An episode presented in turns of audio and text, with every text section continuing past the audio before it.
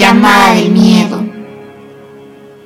La leyenda del callejón del muerto de Oaxaca. Narrada por nuestro amigo el susurrador.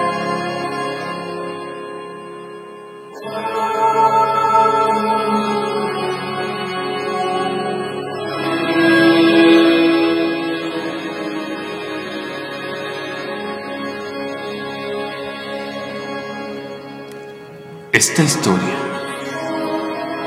se suscitó en la Oaxaca de los tiempos novohispanos. En una oscura noche, en el ambiente flotaba una atmósfera pesada y densa.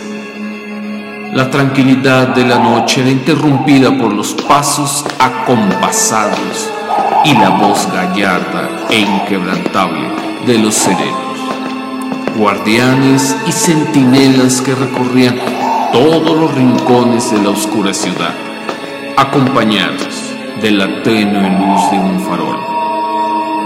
De pronto, al filo de la medianoche, en un callejón se escuchó un largo quejido que perturbó la sorda calma de la fría noche. Poco después, por el callejón que lleva por nombre 2 de abril. Avanzaba un guardia de estos que anuncian las 12 y sereno, impávido, cumpliendo su labor.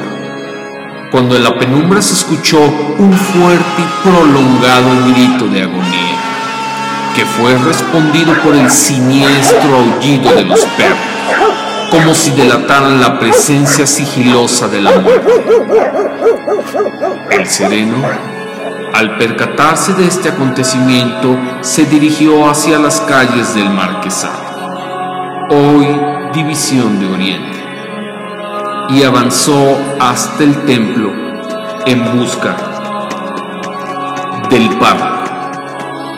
Tocó la puerta del curato y después de llamar repetidas veces, este último apareció en el umbral.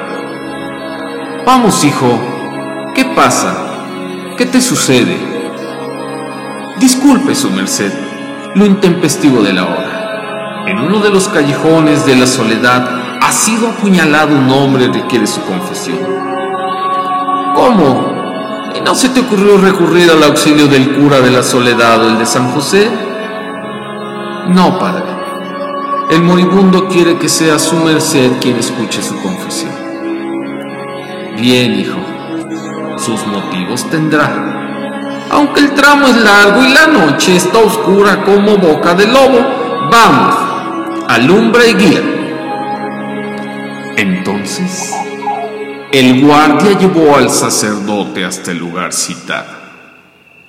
Y ahí fue donde encontraron, a la mitad del callejón, tendido, boca arriba, a un sereno, moribundo y con una herida mortal en el pecho.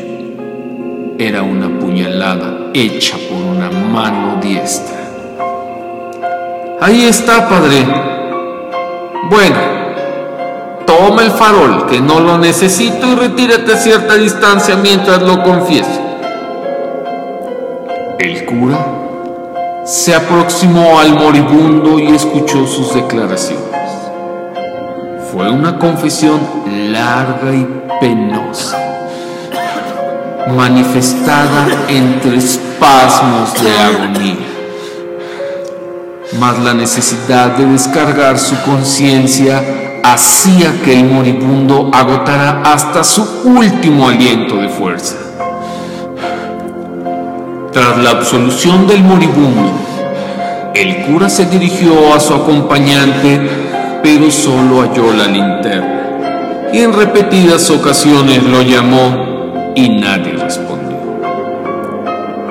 Intrigado por esta circunstancia y abrumado por la curiosidad de conocer la identidad de quien era aquel al que había confesado en tan extrañas circunstancias, el párroco alumbró con el farol y dirigió sus pasos hacia el cadáver. Levantó el extremo de la capa con la que estaba cubierto el rostro y entonces, aterrado, descubrió que no era otro sino el hombre que lo había llevado ahí. El religioso había confesado a un muerto y el propio muerto lo había llevado a su confesión. El párroco, presa de un terror indescriptible, con los cabellos erizados en la penumbra de la noche, porque no quiso volver a tocar el farol que había llevado el difunto, regresó a sus aposentos en la parroquia. Días después, el padre padeció una terrible fiebre que lo llevó al borde de la muerte. Sin embargo, logró salvarse. A consecuencia de esta siniestra experiencia, conservó para siempre una sordera total, justo en el oído donde había escuchado la confesión del misterioso difunto. Desde entonces, quienes escuchan quejidos extraños en los sombríos callejones de la ciudad de Oaxaca, se alejan impávidos pensando si no se trata de un nuevo llamado del callejón del muerto.